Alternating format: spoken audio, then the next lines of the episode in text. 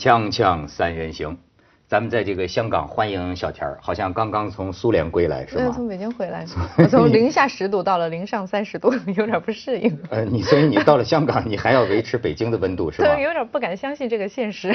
对对对，小田儿最近呢，这不得了啊，做了一个特别厉害的一个采访，哎，这个采访总统啊，采访谁哪个总统？啊，叙利亚总统啊，是吗没？有没有，都是公司的安排。对，巴沙尔阿萨德呀，这你说我做这个，我也是老新闻工作者了，我这辈子采访的最高的领导，也就是一个省部级的，他那次采访要是搞一点什么花样的话，世界就此改变了。嗯，什么什么玩意儿？快点，这不是这没有个，但是现在啊，你知道，现在国际上好多媒体都在转载我们的新闻。现在今天听说还有一些什么美国的电视台什么的要买我们的节目，对对对，都可以卖了他样子还是挺帅对对的啊。，眼瞅着眼瞅着小田儿，你这就火了啊！没有没有没有，下一个任务就是采访普京。就是我苟苟富贵无相忘啊！不是不是，涛哥，你知道我在从叙利亚回到北京，刚一回北京，你知道吗？就有好多驻华的一些呃那个外交官，嗯其他国家的外交官就开始联系我了，他们就想拿第一手的资料啊，就说哎，听说你去了叙利亚，我就很奇怪，他们是怎么知道的？后来他们说我们看了凤凰的新闻呐、而且你也很有风采啊！我看你明显颜值比他高啊，真是啊！因为叙利亚你现在指着什么？是指太徐老师还是巴不是不是，呃巴萨尔，他在他讲的是巴萨尔。对你跟巴沙尔坐一块儿，我主要看的都是你的脸呐。嗯这东西这也，我跟你说，今天这个新闻业没有办法，将来我觉得真的就是女人的这个天下。而且要说咱们凤凰这些这个女将，哎，我真是很钦佩，一个又一个奔赴最危险的地方，把男人留在家里，回来跟我们聊聊。哎，局势现在更复杂了。土耳其把这个俄罗斯的飞机打下来了，说是俩飞行员地面武装捉了一个，另一个可能是在跳伞过程当中就空中这个打死了。是被叙利亚反政府武装打的。哎呦喂，为什么？叙利亚的反政府武装在下面他们两个人下来本来可以可以嗯逃生的嘛，对他们就打他。然后哎，你就知道了，这个土耳其原来跟俄罗斯还是千年恩怨呢。嗯好家伙，两百多年，这两个国家一直在战争状态。我就是看到网过十上有人几年打一回，过十几年打一回。打了十次，然后我看网上有说说第三次世界大战的导火索就是这个，大家记住会考的。啊，说那个第三次世界大战当然早了，但是一个确实就是冷战以来，差不多二十年来，现在是最危机的时候。嗯，就说上一次俄罗斯的飞机被北约打下来啊，是在一九五二年。嗯。嗯，所以现在就看普京会怎么。然后就是说呢，他就是土耳其，就是说他侵犯我们这个领空，什么五分钟内警告了十次，所以才打的啊。但是这个俄罗斯这边就说我们没有，我们离那儿还一公里呢，或者后来又说呢，说我们就是去过，也就是几秒钟。但是呢，我看网上有那个军事迷分析啊，他那个交界的地方啊是一个蛇形的，对对蛇形，也就是说啊，如果就飞过去。就算穿越你的领空，那也就几分钟，一下就过去了。就是所以说，土耳其这是伏击，对这是想好了，他们说在这个两三分钟里边警告十次，那速度是窦文涛跟董家耀的速度。不是董家耀的速度乘以二。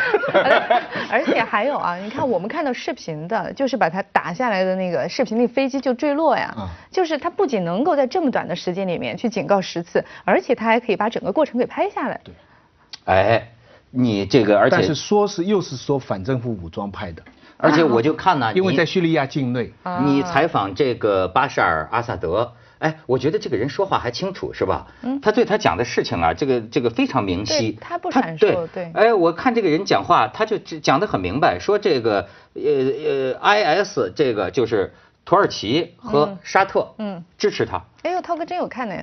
当然了，我就可为了看你，我也得顺带看看他呀，对不对？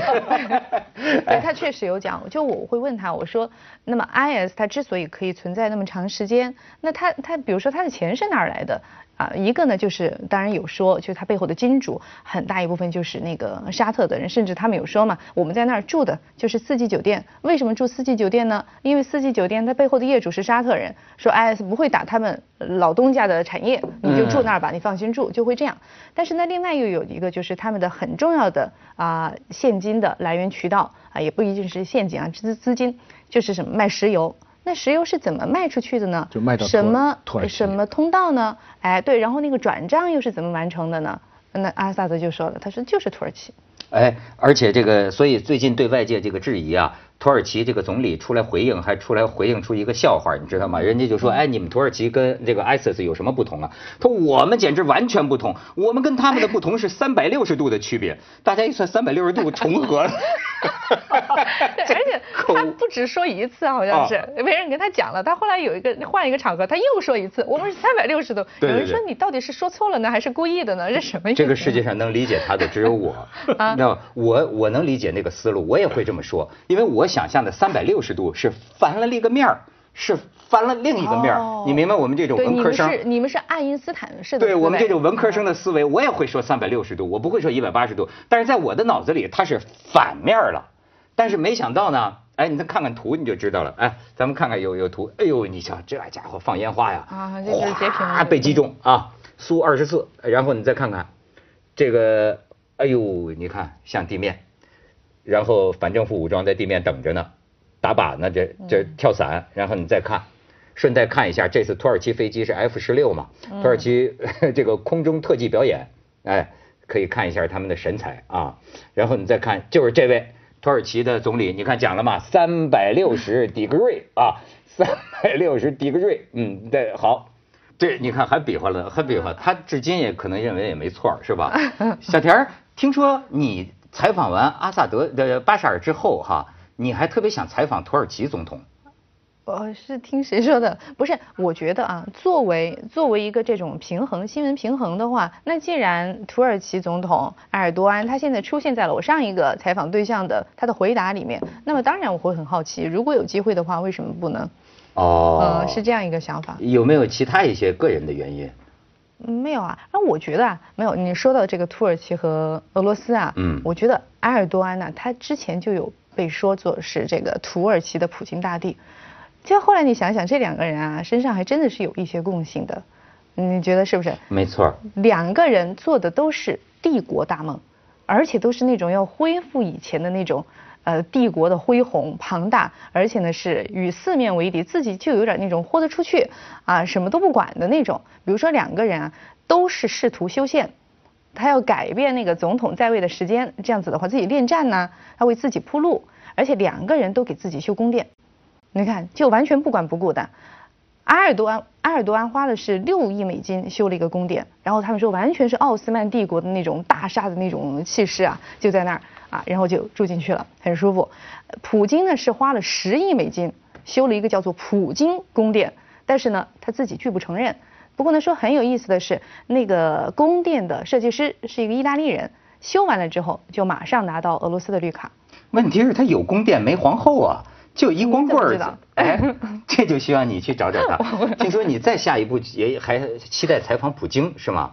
我啊，哎，我觉得普京会是一个很有意思的一个采访对象。对，所有的女主持人都这么认为。你有看他的一些对那些记者的回复啊？我觉得这个人是个很智慧的人，但是呢，也是那种啊，就有点目中无人。如果我印象很深的，就别人在问他，就是他对那个新闻自由的压制，就问他说你你怎么回应这个问题？他怎么说？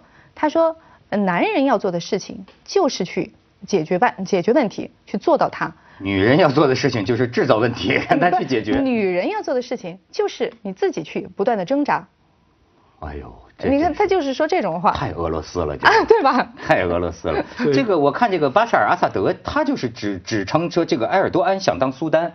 嗯。他就是明明明明明说。屠格涅夫那个时候写了一篇文章，说男人是两种，一种堂吉诃德，一种是哈姆雷特。如果你说土耳其总统跟普京有相似，我觉得本质上一个是堂吉诃德，一个是王子复仇记。哦，谁是堂吉诃德？那那土耳其的那位啊？哦，为什么呢？因为他的大国梦，他的大国梦虚幻的多啊。他虽然历史上奥匈帝国那是非常厉害，整个数千年他也是非常厉害，但在今天的世界版图上，俄罗斯跟土耳其。完全不在一个级别。你知道中国的网友怎么评论土耳其飞机被打下来的事情吗？中国你知道大家很多人崇拜普京嘛，但有一个人说的最妙了：睡觉吧，明天早上起来说不定土耳其就不在了。我我觉得不会，我觉得还有北约呢。北北这次的吊诡地方就是到底是他这一出击是北约他们策划好的，用这个角度来给普京一个难堪呢，还是说土耳其自己在浑水摸鱼，绑架北约甚至美国呢？嗯，小天，我我相信阿萨德，哎我相信是第二种。我我觉得是对，有当然有这种理论，就是说，哎，这个土耳其这个二愣子啊，就出来为北约出头。但是实际上，你看看后来这个呃奥朗德还有奥巴马他们的反应，其实感觉他们很着急啊，就是那种就说，哎呀，你怎么干这事儿呢？包括奥巴马都说了，他说当然土耳其是有权利捍卫自己的领空的，但是呢是需要对话呀。其实他这个你知道，徐老师，今天是个什么时代啊？这个。是个叫什么呢？我觉得小兄弟给大哥找事儿的时代，你明白吧？现在我发现啊，这个这个年代伦理乱了，所以你普遍会看到啊，这个比如说是尊老敬老认大哥这些个伦理啊，慢慢的我觉得在崩溃。我现在在很多包括在一些公司里，你看到的都是这种行为，就小兄弟吧，小兄弟就是干了再说，大哥来收拾局面。哎，现在这个进入这么一个游戏规则，经常是。所以你说土耳其，我也觉得，他就是自己这么干了。嗯，干了之后，哎，当然他会考虑风险，然后呢，开始打招呼。现在怎怎怎么这这这怎么办呢？哎，所以他他为什么要就这么干？也有两种可能，要不就是有自己的小算盘啊，要么呢就是错误领会了老大的意图。嗯，太着急了。无论如何，都是给菲律宾或者台湾某些人做了个坏榜样。嗯，徐老师现在说的话我越来越难懂。锵锵三人行，广告之后见。呃，这个小田儿跟这个巴沙尔之间的情谊，我们下一集专门谈一下，是吧？这个没有情谊，没有情谊。啊，采访结下的情谊不算情谊啊。对你接下来你采访埃尔多安呐，采访普京，没准你这儿一说啊，过两天阿萨德打电话，小田儿我给你联系好了。没有我跟他们的情谊都比不上和涛哥的情谊。会说话，行，那咱们换个话题啊。这个，呃，现在的人你看都喜欢就胡乱聊不，你知道吧？就连一个，你知道这几天国内出了个大事儿，成了一个议题了，就是这个南航的这个事情，有一个咱们的算是同行，十二年的一个东北记者，然后在这个飞机上发了肠梗阻啊、腹内疝呐什么的，反正。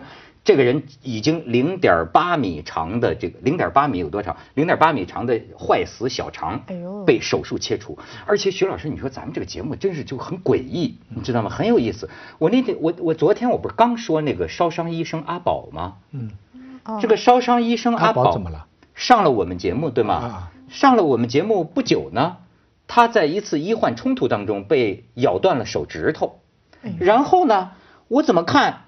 这个记者最近南航的这个事件，到最后呢，也把阿宝给牵连出来，这个事情就为什么跟阿宝有关？很，我跟你讲啊，就说这个记者他先写了这个事儿，这这尽人皆知吧？他坐那个飞机从沈阳到北京，空中发了这个疾病，结果就是叫急救车，对，叫急救车就关于产生了现在的争论，就是谁要把他抬抬上？还有飞机在地上拖了五十分钟。对对对，这个零点八米的这个就是因为这五十分钟耽误的。对，所以我说这个记者为什么他就会联系呢？呃，一个是说说，哎呀，我写了这一篇生死之间这个文啊，呃，没想到这个抢了个头条，呃，跟汪峰也打了一下招呼，是吧？然后今天他又发了一条，就是说，哎，虽然我抢了头条，但是跟普京大哥还是没法比啊，跟那个土耳其击落苏联飞机，我觉得这人聊天的风格有点像《锵锵三人行》。对，可以考虑请他。他又谈了另一部分的情况，就是他最后到了。被这个急救车送到了首都机场医院，然后呢嚎叫，然后呢就这个就说这个救护车的人就说哎交钱交钱交钱，他已经昏半昏迷了，拿着钱包说求求你们帮我交，做了一通检查，结果不知怎么回事呢，后来又把他送到了九九九急救急救中心，九九九急救中心给他做了这一通检查。但是这个医生到最后他疼的不行啊，他就疼的不行。但是这个医生呢看不出他什么毛病，一开始，后来呢他投诉的一个就是这医生问他说你是不是吸毒啊？嗯，你到我们这儿是干是干什么？确实有很多吸毒的装这个病到医院骗这个麻醉品，所以就要吸毒。后来他气坏了，他说我这个从飞机上抬下来，急救车送首都机场医院，又送你们九九九急救中心，你查不出来。你说我是来骗吸毒的，好，这个时候他说，他给烧伤医生阿宝打了电话，据我所知，阿宝也在住院，手手指头表的。哎，阿宝其实这方面真帮忙。阿宝马上就说给他帮他联系，就是这个九九九急救中心的，就是说把他送到北京大学人民医院，这样才动了手术，切了这个坏死的零点八。零点八米的，要不然切两米，还得找熟人。还得找熟人，而且是唱上过《锵锵三人行》的 熟人，特别是上过《锵锵三人行》还被骂的熟人比较有用。所以涛哥你不用怕了，你要去医院的话，你可以随时找阿宝。对对对，国内找阿宝，国外阿萨德嘛，对。这个瞎联系，哎，这是个值得讨论的问题。就是说，呃，这个南航，咱们可以看看图片，南航给他送了花，他这个记者，哎，就这位记者，你看看。多像一个小肠被切除零点八米的这么一个义愤之事，怎么看也不像吸毒的呀。哎，有时候吸毒的也也就这神情。我跟你说，你再看下边，南航送的这个花，南航派领导派什么专门给他道歉，跟他交流啊。而且南航送的花确实有点情人节的色彩。嗯，就是说啊，南航呢跟他谈了谈，其实这个记者呢，他现在老想就是说立证清白的一个神，就是说啊。南航说要赔，很多人很多网友还说说你干嘛不让他赔呢？他说我不想失了我这个立场，我不要这个赔，我就是想弄清楚以后不要再有人因为这个受害。你们到底机上有人发了疾病，应该谁往下抬？是急救车的往下抬，还是空姐往下抬？哎，他就所以他就说，哎，徐老师你怎么看这事儿？我不知道是不是南航一家的事情，还是国内的航空公司都有这样的问题，有没有这这一类的指引？我没有足够的证据。我我可以告诉你，今天北京的报纸也登了，有这方面的指引，有这方面的程序，有这方面的训练和演练，也这个很好的救治过一些空中发疾病的人。但是呢，也有一些。投诉就是说，甚至还有一个投诉，在北京南苑机场说有一个人他岳父就是因为这种不靠谱的这种死了，失错失了抢救的良机，也有这种投诉啊。嗯，我坐过飞机，我忘了新加坡还是哪一家航空公司，是在跨洋的飞机，是在这个就是 就是要飞十几个小时的中间，有个人心脏不舒服，结果他们就认真的考虑就近降落。嗯，就就机上的人就在问要不要就近降落，我觉得这事情真的很大。他会，比方你要飞欧洲的，他给你中东什么地方，就为了救你一个病人，我觉得他是有一套指引的，应该国际上有这么一套人道主义的指引的。嗯，那那个抬担架呢？它的指引到底是什么？到底应该谁抬？我不懂啊。要叫我个人觉得，嗯，好像应该是急救人员把他。